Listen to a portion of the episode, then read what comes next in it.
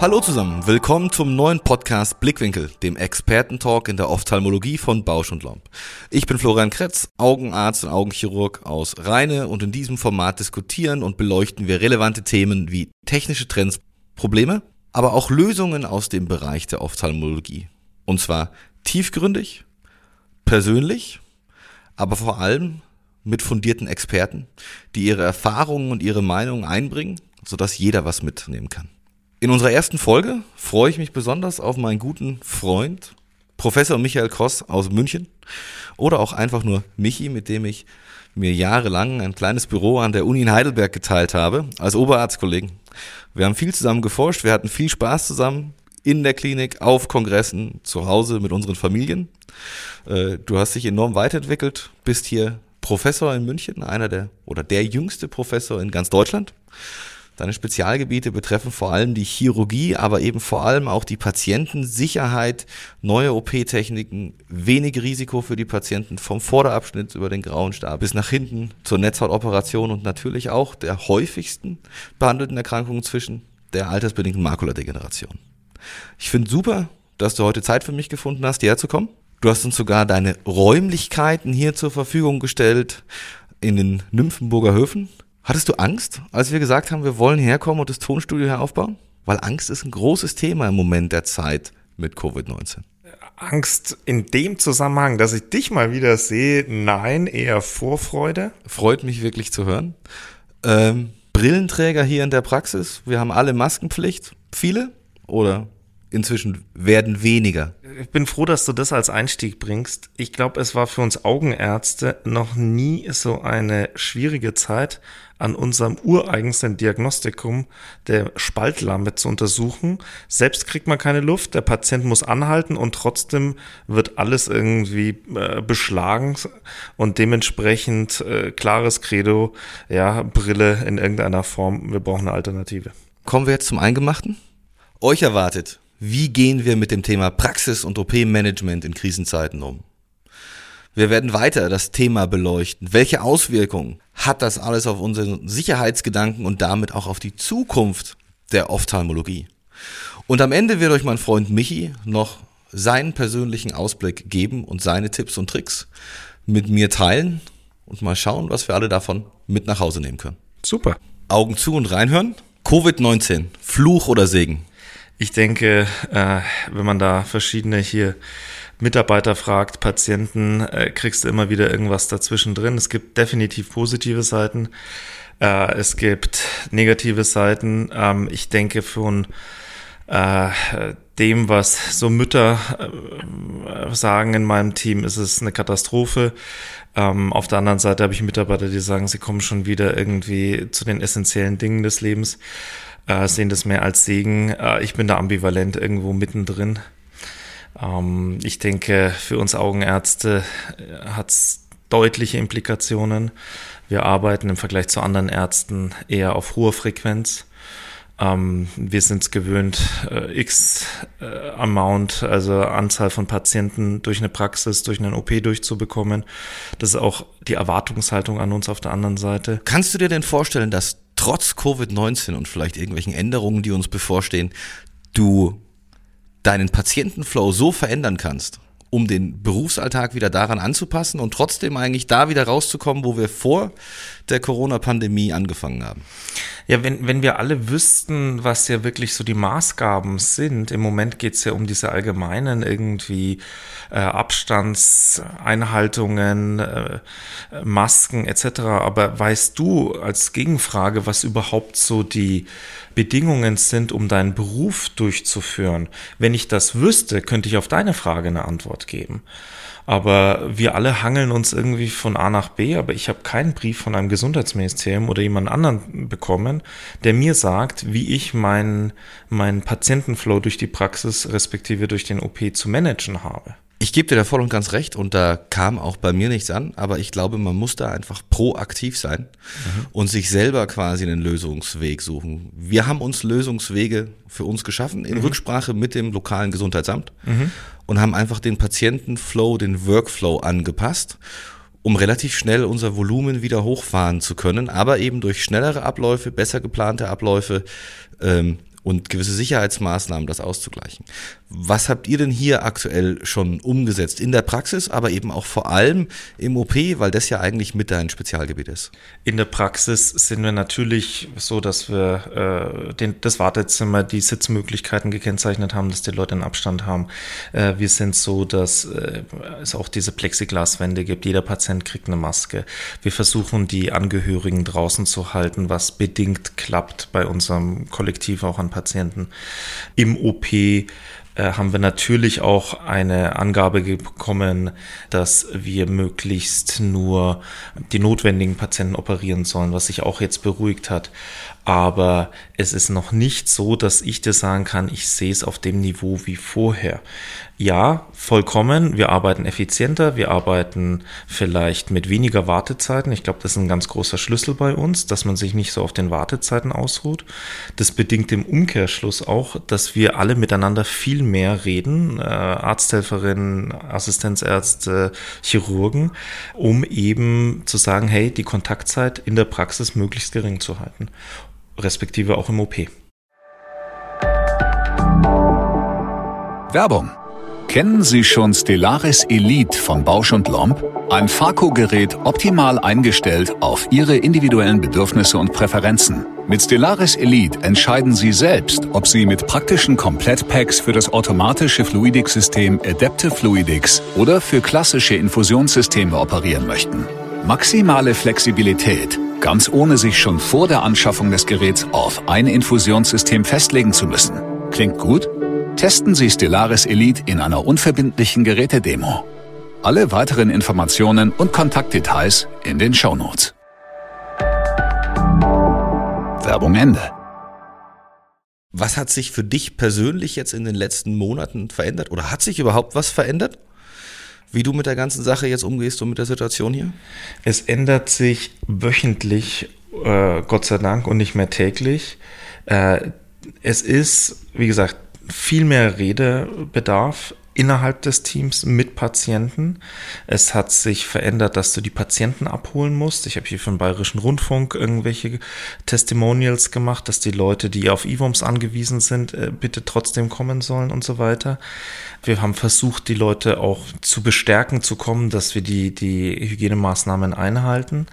Ähm, das sind Dinge, die mir als erstes einfallen. Im OP ist es so, dass wir versuchen, ähm, die OPs zu entzerren, also dass wir irgendwo so Ziehharmonika-mäßig sagen, wir machen planbare kurze Eingriffe wie Phakos, streuen da immer wieder eine Vitrektomie ein oder irgendwas, was länger braucht, so dass auch die äh, Aufwachkapazitäten im OP möglichst geschont werden. Neben dem, dass du natürlich auch in deine Prozesse reingehst und guckst, hey, wie lange braucht der Patient eigentlich, um auf deinem Tisch zu landen und wieder raus zu sein aus dem, aus dem Krankenhaus. OP-Lager ganz wichtiges Thema im Moment. Mhm. Wir wissen alle nicht, wo es hingeht, wie viele Patienten kommen, wie viele Patienten äh, nicht kommen.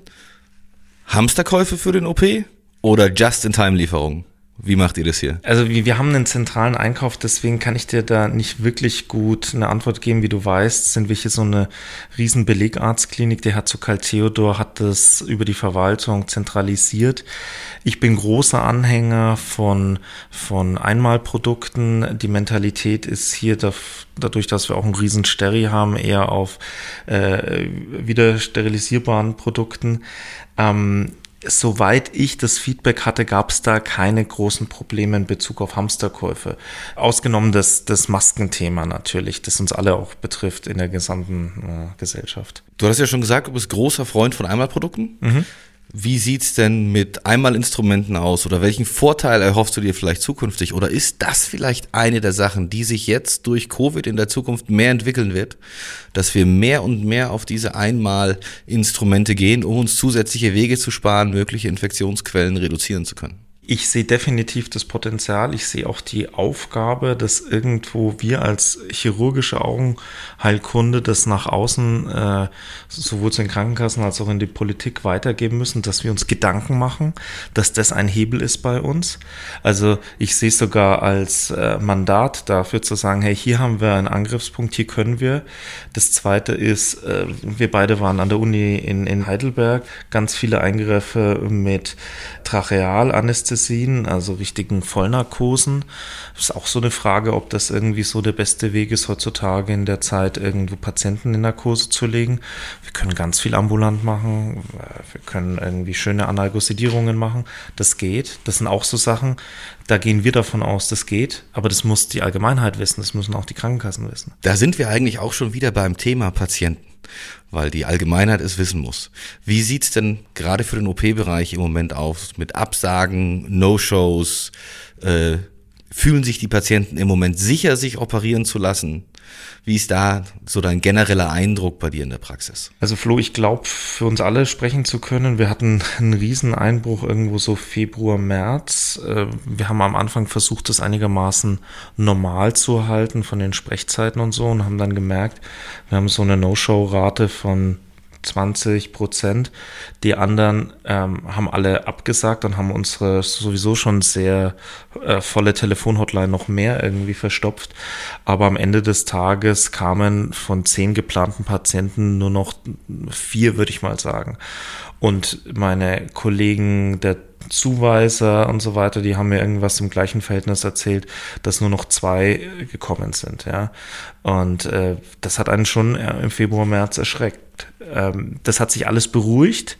Wir haben aber auch unsere Sprechzeiten angepasst, wir haben Teams angepasst und allmählich haben wir es wieder hochgefahren und jetzt sind wir so zwei Wochen nach Aufhebung der Kontaktbeschränkung oder Lockerung und jetzt kommt's wieder. Jetzt ist eher so die Frage, in meinem Team mit den Arzthelferinnen und Ärzten im Zusammenspiel mit den Patienten, was ist hier sicher? Äh, nicht, dass der Kost wieder durchdreht und zu viele Patienten in einer Zeiteinheit hier versucht, äh, gut zu versorgen. Das ist eher so dieses Wiederannähern. Äh, das beschäftigt mich aktuell am meisten. Fünf Worte, die du deinen Patienten mit auf den Weg geben möchtest, damit sie sich sicher fühlen für die OP. Also von Analgosidierung bis hin zu äh, hohes Desinfektionsmittelpotenzial. Aber die fünf Worte, die dir jetzt einfallen, spontan. Masken bei uns in der Untersuchung im OP, sichere, schnelle Zeiten in der Praxis, auch in der OP. Insgesamt vergleichen Sie sich mit Ihrem Supermarkteinkauf oder Ihrer äh, öffentlichen Nahverkehrszeit. Sie sind in einer Arztpraxis, gerade in einer Augenarztpraxis, deutlich einem geringeren Risiko ausgesetzt. Waren keine fünf Worte, sorry, nee, Flo. Sorry. Waren ein paar mehr, aber waren vier, vier Schlagpunkte. Aber ich glaube, die sind schon aussagekräftig dafür. Was glaubst du, muss sich gesetzlich, vor allem in Bezug auf uns als Ärzte mit KV-Zulassung, irgendwas ändern in der Zukunft, um unter solchen Bedingungen die Wirtschaftlichkeit äh, aufrechtzuerhalten von so einer Praxis? Also brauchen wir eigentlich Unterstützung aus der Politik? Ja, aber alle schreien nach Unterstützung. Ich denke, wir haben super Möglichkeiten, unser Tun nach außen darzustellen. Wir haben einfache Medizin, um das zu erklären, sowohl den Patienten als auch der Öffentlichkeit. Ähm, ich bin nicht einer, der immer nach Hilfe schreit. Gleichwohl, wenn verteilt wird, darf man sich auch nicht hinten in die Schlange stellen. Mir fehlt ein bisschen die Fantasie und ich bin auch nicht der Freigeist, äh, um die Frage am besten zu beantworten, lieber Flo. Wie können zum Beispiel zukünftige Quarantäneregelungen für dein Personal, ist ja schwierig jetzt in Corona, die Patienten kommen nicht, äh, du hast aber Personal angestellt, du hast Gehaltskosten. Klar, wir haben Kurzarbeit, dann hieß es mal, wir haben sie nicht, dann kriegen wir mal einen Zuschuss, dann kriegen wir den mal nicht. Eigentlich leben wir, und wir sind ja beide relativ jung, in einer ziemlich unsicheren Zeit im Moment. Bereitest du dich im Moment aktiv darauf vor, quasi, dass sowas wie Corona wiederkommen kann oder was anderes, was noch schlimmer ist, kommen kann, was quasi den ganzen Ablauf und auch vor allem den Cashflow reduziert, der ja gebraucht wird? Oder lässt du es einfach quasi auf dich zukommen und guckst, dass du jetzt das Beste draus machst? Und was machst du dann? Das, das wäre fahrlässig. Man muss schon die Zeiten äh, respektieren. Das eine, was wir gemacht haben, relativ früh, wir haben uns so eine Versicherung geholt für Einnahmeausfälle für Pandemien. Wir waren glücklich, weil es hieß, sie hatten immer was in der Versicherungslandschaft und dann waren es nur noch zwei Anbieter. Da waren wir relativ flott und haben da so einen Versicherungsschutz. Ich bereite natürlich die Abläufe auch so vor, dass zur Not man wieder auf äh, weniger Patienten äh, zurückkommt. Also wir hatten unsere Teams geteilt damals und haben ähm, sozusagen immer wieder wöchentlich gewechselt. Und wenn ein Team ausgefallen wäre, dann hätte ich eins in petto gehabt. Ähm, was mir an die, dieser ganzen Pandemie-Diskussion halt überhaupt nicht gefällt, ist, dass irgendwie kreiert wird, dass wir alle bis zu diesem Impfstoff warten äh, und dann ist alles wieder wie früher. Diesen Impfstoff wird es vielleicht nie geben. Ja, es ist nicht äh, sicher, dass wir irgendwann ganz immunkompetent wieder durch die Gegend rennen. Du hast gerade gesagt, es könnte auch sein, dass es komplett anderes kommt.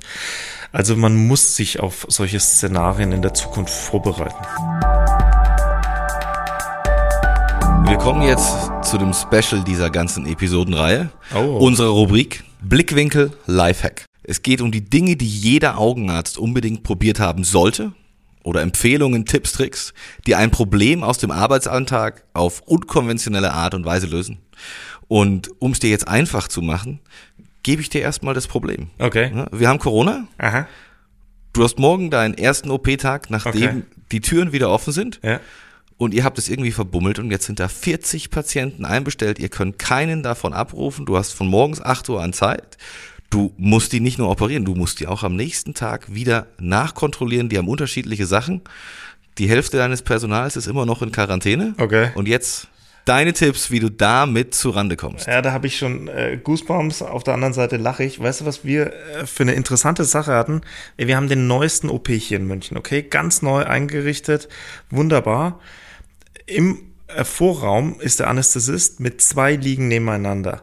Und äh, beide werden immer vorbereitet für meinen OP-Saal. Das sind keine eineinhalb Meter, wo die nebeneinander liegen.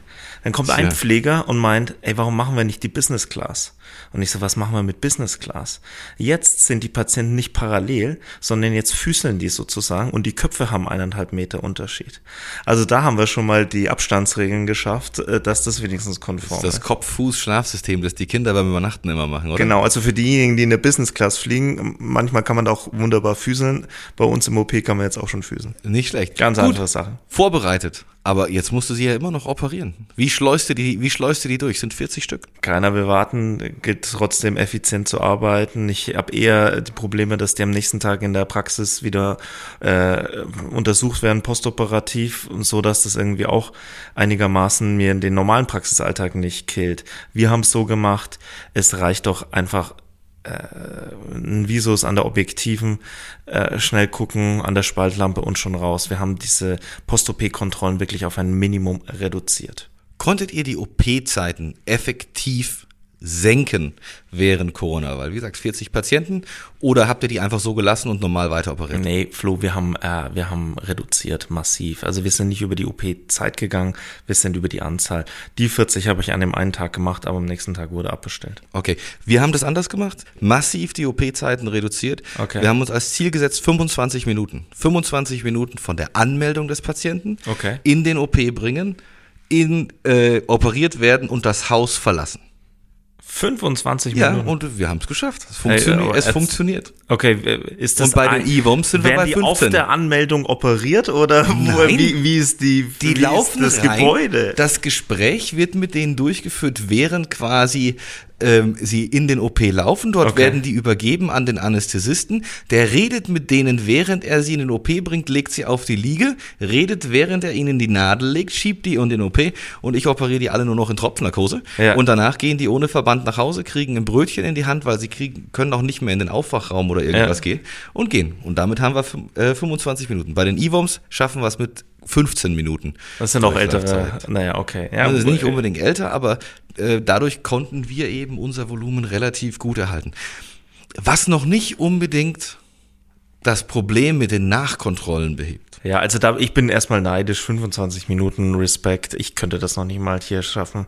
Äh, du bist ja der Inhaber des OPs auch, du kannst alle Leute so einstellen, wie du es haben möchtest. Meistens. Meistens. Ne? Du siehst, bei mir ist es nicht so, ganz viele anderen natürlich auch nicht. Wie würdest du denen Vorschläge geben, äh, wenn die mit ihren 40 Patienten am Morgen da sitzen und sie sind nicht so delegierbar, weil sie auf meiner Payroll sind? Die sind ja auf der Payroll von irgendeinem. Ja. Und im Regelfall ist dieser irgendeine dann ein Betriebswirt, weil er ja für mehrere Leute ver, äh, verwaltet. Mhm. Und der möchte eine Effektivitätsrechnung haben. Und wenn du ihm sagst, wenn wir so und so machen, weil die Leute einfach nur durchlaufen, ähm, steigt die Effizienz in diesem OP signifikant an und die Kosten gehen runter. Und dann wird der Betriebswirt sagen, finde ich gut, weil von dem medizinischen hat er eh erstmal keine Ahnung. So würde ich es probieren. Hast du die Patienten, die auch in den Pandemiezeiten dann trotzdem sich wohlfühlen, irgendwie, irgendwo müssen sie sich ja treffen. 20 Leute im Vorraum, bevor dein Anästhesist kommt. Kriegst du das gemanagt? Bei mir können die im Kreis gehen, deswegen habe ich so, damit kein Problem. Die gehen auf der einen Seite in die Praxis rein, durchs Wartezimmer in den OP, werden operiert, gehen aus dem OP raus und verlassen auf der anderen Seite am Treppen. Die treffen sich nur im Treppenhaus. Jetzt bin ich ein bisschen neidisch, dass das ein Podcast ist, weil was Herr Dr. Kretz hier gerade vollführt hat, war eine sehr harmonische Yoga-Figur, die er hier gerade mit seinen Händen Händen rhythmisch den Weg durch den OP getanzt hat. Das äh, wäre eine Show. Aber jetzt kommen wir nochmal zurück quasi zu, die Patienten sind jetzt operiert, ja. kommen zu der Kontrolle am nächsten Tag. Dann kommen natürlich die ganze Zeit über die Notfallpatienten, die ja. noch da sind. Ähm, und unsere Praxen sind eigentlich gewohnt, dass da viele Leute sitzen. Genau. Das, eigentlich war das bei uns normal. Wie gehst du jetzt quasi damit um, gerade mit dieser ersten OP-Kontrolle? Also wie gesagt, wir versuchen sie zu verkürzen. Äh, insgesamt versuche ich, den Praxisablauf so zu organisieren, dass ich auch Diagnostik weiter entzerre, äh, Vorderabschnittsgeräte in die eine Ecke, ähm, Hinterabschnittsgeräte in die andere, die vor Corona-Zeiten in der gleichen Ecke waren. Solche Sachen. Äh, ich schaue mir kritisch meine Infrastruktur an. Wo sind die Flaschenhälse in meiner Praxis. Ganz interessante Ansätze. Wie gesagt, ich habe viel letztendlich ähnlich gemacht. Was ich mir angeguckt habe, ist aber auch, wie werden Patienten international nachbetreut. Gerade in Bezug auf die IWOMS gibt es ja sogar inzwischen die Möglichkeit, oder in manchen Ländern, wo du nur noch den Patienten anrufst. Mhm. Und gerade wenn er schon mehrere Injektionen hatte und das Ganze kennt. Ja. Bei vielen Krankenkassen wird die erste OP-Kontrolle nach ein, zwei Tagen sowieso nicht mehr vergütet. Das heißt, die Patienten können eh erst nach einer Woche kommen. Und bei den grauen Star-Operationen bin ich durchaus im Moment so ein bisschen überlegen, ob ich den Patienten nicht einfach eine Visus-Chart nach Hause gebe, wo drauf steht, die hängen sind fünf oder vier Meter an die Wand. Da lesen sie, äh, lesen sie vor, dann geben wir denen noch einen Amsler-Test oder irgendwas mit und lassen die am nächsten Tag einfach sich selbst diesen Test machen und anrufen. Und nur, wenn dann was auffällig ist, wenn sie Schmerzen haben, sollen sie reinkommen zur Kontrolle. Finde ich einen ganz tollen Ansatz, super. Vergesst nicht, es ist in den Verträgen drinnen, du bist verpflichtet. Ähm, das zweite ist, und da warne ich ein bisschen davor, weil wir uns in der Augenchirurgie über die letzten Jahrzehnte immer mehr zu diesem minimalinvasiven, äh, es ist alles so wunderbar und die Ergebnisse sind so toll. Lass unser Fach von der Chirurgie es aber auch nicht abgleiten, nur durch so eine Pandemiekrise, dass es irgendwie ein Walk in the Park ist, weil dann werden wir äh, die Uhr danach stellen können, wann die Payers uns sagen, ja, wenn ihr so eine äh, ja, harmlose Chirurgie anbietet, dann werden wir euch nur harmlos vergüten. Also ich würde schon das Chirurgische und die Kontrollen auch aus dem Gesichtspunkt äh, nicht zu auf die leichte Schulter nehmen. Nicht auf die leichte Schulter nehmen, aber wie gesagt, ich glaube, dass das vielleicht die Zukunft der Telemedizin sein wird, dass die Patienten eben einfache Untersuchungen zu Hause machen können, mit dem Handy machen können und es dadurch einfach eine gewisse Entlastung gibt. Nicht nur für die Pandemie, sondern auch für die prinzipielle Situation, dass es einfach eine Terminknappheit in der Augenheilkunde gibt. Definitiv, definitiv. Aber lass es einmal schief gehen. Ähm, und du kennst mich, ich bin nicht der Sorgenträger.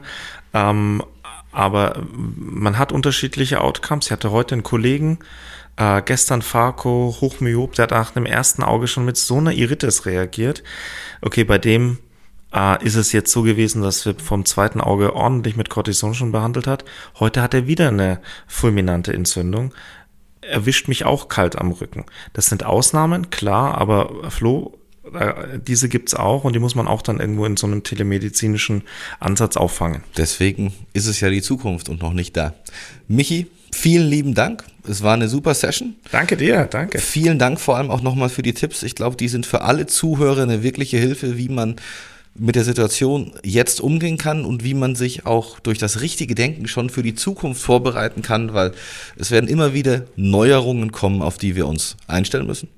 Danke auch nochmal quasi für die telemedizinischen Auskünfte. Ich das wird der Hauptpunkt unserer nächsten Folge sein. Und ich glaube, wir können hier wirklich sehr, sehr gut auch darauf aufbauen. Und an alle Zuhörer, bewertet uns gerne, hört euch den Podcast an bei Apple, bei Spotify, bei Google. Gebt gerne Feedback auch auf die E-Mail blickwinkel.bausch.com. Und ich bedanke mich nochmal vielmals bei dir hier, auch dass du uns hier in deine Räume nach München eingeladen hast und wünsche dir weiterhin alles Gute für deine Zeit hier in deiner Praxis und als Professor in München. Danke dir, Flo. Danke. So, das war unsere erste Folge von Blickwinkel, dem Expertentalk in der Ophthalmologie von Bausch und Lomb. Und ich hoffe, dass alle Zuhörer sich das nächste Mal wieder mit anschalten. Das heißt, ihr könnt jetzt eure Augen wieder aufmachen, aber ihr dürft trotzdem natürlich gerne noch weiter zuhören oder die nächste Folge anhören.